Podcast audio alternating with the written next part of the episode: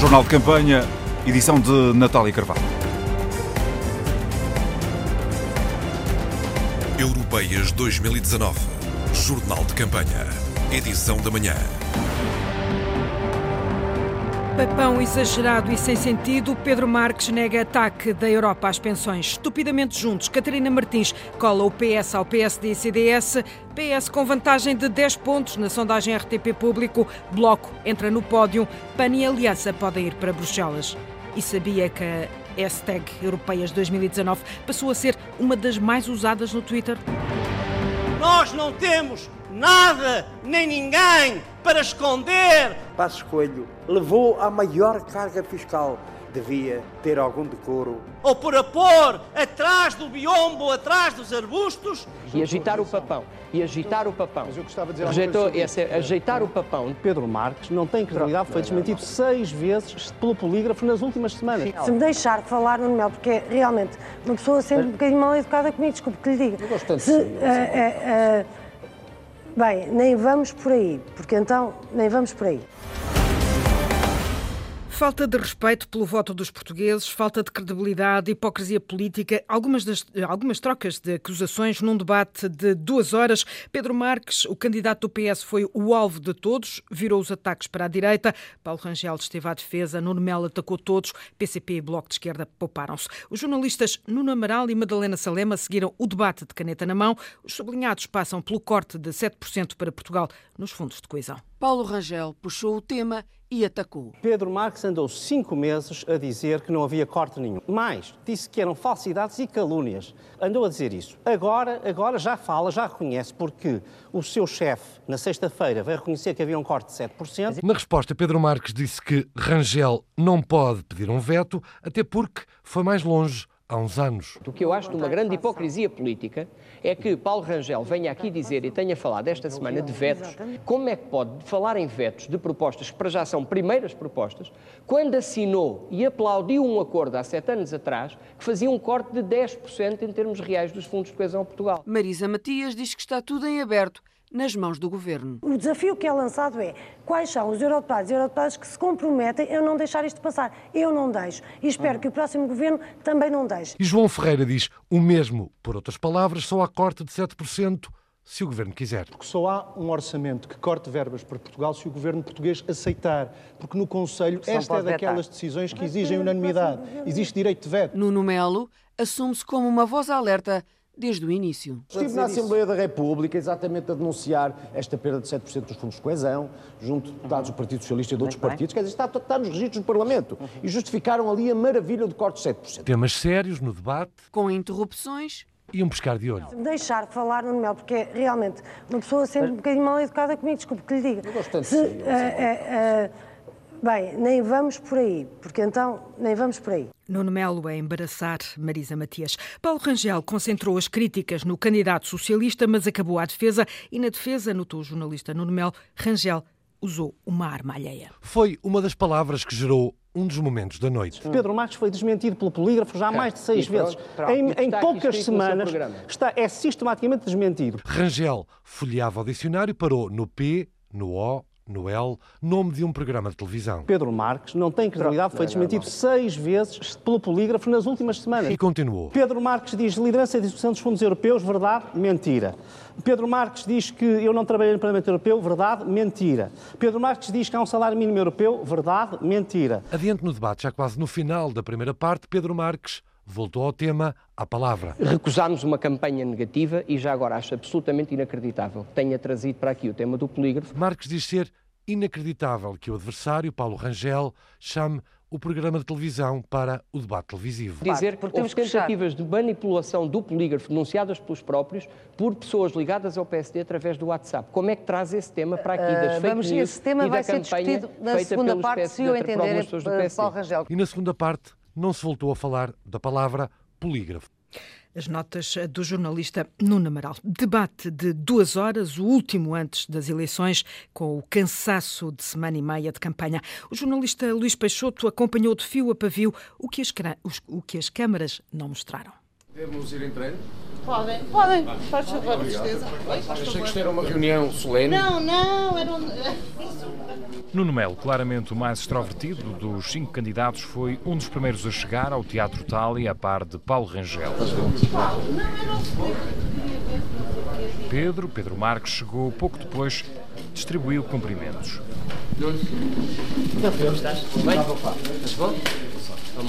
Depois, João Ferreira. Candidatos de semblante carregado, concentrados, ultimavam estratégias quase em silêncio. Onde é? Em contratempo, Marisa Matias ainda foi a tempo da caracterização.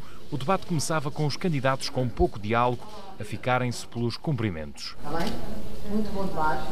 Muito obrigada por ter vindo. Acontece que. Uh, De fora assistia-se, assistia Joana Mortágua e Jorge Costa, assessores, equipas de campanha, iam dando a tática aos candidatos através do telemóvel.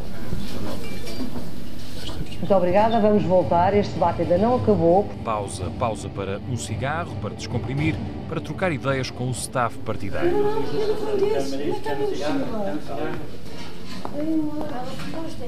Olha, meus senhores, estamos quase, não se importam? Dois minutos. Foram dez minutos. Debate retomado, quase duas horas de discussão no Tália, um edifício do século XIX. Os candidatos saíram apressados, um por um, travados pelo microfone da televisão pública, para uma última imagem do último debate, antes do dia 26. Marisa Matias acusa a União Europeia de estar a preparar um assalto às pensões através de um PPR europeu, um negócio à medida do mercado de capitais.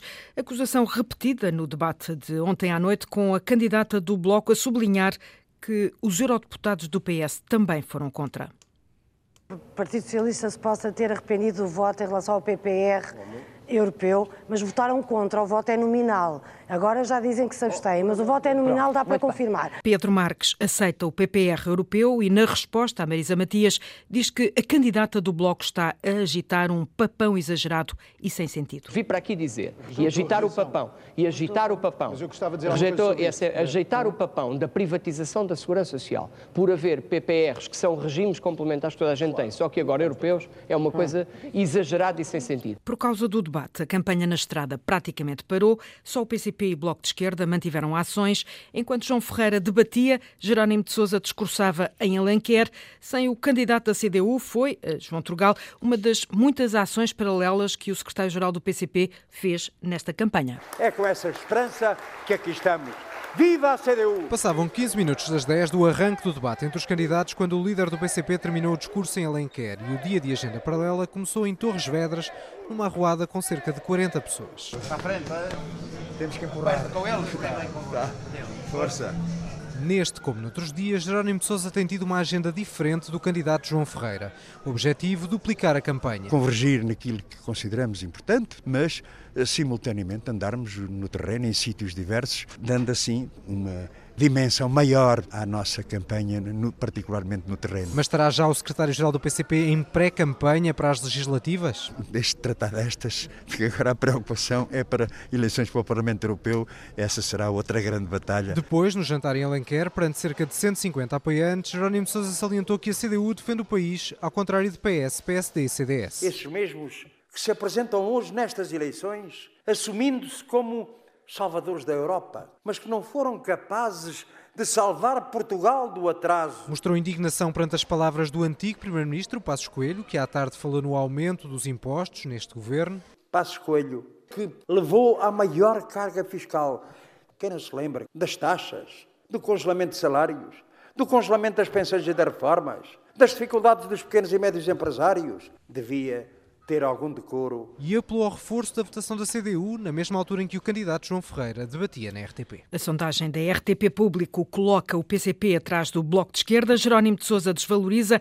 O secretário-geral do PCP acredita que a CDU está a crescer e vai continuar a crescer até domingo. Independentemente do rigor científico de tal sondagem, portanto, a primeira ideia que colocamos é que as sondagens não votam. E aquilo que é a nossa sondagem no terreno em termos do ambiente, de, de uma corrente de, de, opinião favorável, leva-nos a considerar que eh, o resultado da CDU não está fechado. É um resultado em construção ainda. O Bloco de Esquerda está apostado em associar o PS ao PSD e CDS, com Marisa Matias no debate. Catarina Martins e José Guzmão, o número 2 da lista do Bloco às Europeias, estiveram num jantar-comício no entroncamento. Nos discursos, João Vasco, uma só ideia: se a esquerda não condiciona o PS, os socialistas optam por políticas de direita. Juntos Podemos, Catarina Martins e José Guzmão apareceram afinados no jantar-comício do entroncamento. O Bloco tem a estratégia definida: colar o PS ao PSD e ao CDS. A líder do partido foi incisiva na linguagem. Se juntos fizeram o tratado orçamental, se juntos construíram um euro, pois bem, hoje bem podem dizer que o Brexit foi uma asneira mal conduzida, que é terrível o acordo com a Turquia, que o euro está mal desenhado ou que o tratado orçamental é estúpido, mas até ver estiveram sempre estupidamente juntos. José Guzmão, o candidato que está em segundo lugar da lista às europeias, centrou-se ainda mais na política nacional do que Catarina Martins. Guzmão começou por referir-se ao líder parlamentar do PS. Carlos César disse que estas eleições são um referendo ao sucesso do governo. A referência a César serviu para José Guzmão lembrar as diferenças que existem entre o PS com e sem maioria absoluta. Quem prefere ver o PS depois de Passos Coelho sem maioria absoluta e condicionado fortemente à sua esquerda, então vote nessa esquerda. Vote na esquerda que fez a diferença. Para Catarina Martins ficou ainda o apelo ao voto dos mais jovens. Esta geração cheia de força que colocou a emergência climática na agenda social. Coloquem agora a emergência climática na agenda política com o vosso voto. Provem o que valem. Catarina Martins com uma mensagem que bem pode ter sido influenciada pela sondagem da Universidade Católica. Nesta sondagem da Católica para a RTP Jornal Público, o Bloco de Esquerda aparece mesmo como o segundo partido que recolhe a preferência de quem tem entre os 25 e os 34 anos à frente do PSD. Faltam cinco dias para as eleições. A campanha parece só estar a favorecer o Bloco de Esquerda, que nesta sondagem da RTP Público consegue o objetivo de eleger dois eurodeputados e surge como o terceiro partido mais votado. O PS mantém-se confortável à frente do PSD. Vamos olhar para os números com mais detalhe com a ajuda do jornalista Luís Peixoto. O PS cresce e lidera as intenções de voto, surge com 10 pontos de avanço face ao PSD. Os socialistas podem alcançar os 33% e eleger entre 8 a 9 eurodeputados. Já os sociais-democratas podem ter o pior resultado de sempre, com 23% de intenções de voto.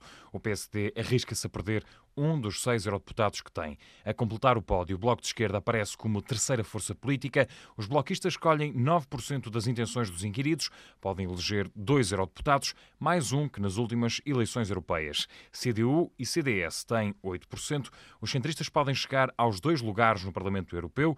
A coligação de comunistas e verdes pode perder um eurodeputado, ficando com dois. Nesta sondagem, destaque para PAN e Aliança, que podem estrear-se em Bruxelas com a eleição de um eurodeputado. Os restantes partidos têm 5% de intenções de voto, 15% dos inquiridos está indeciso, 17% não vai votar.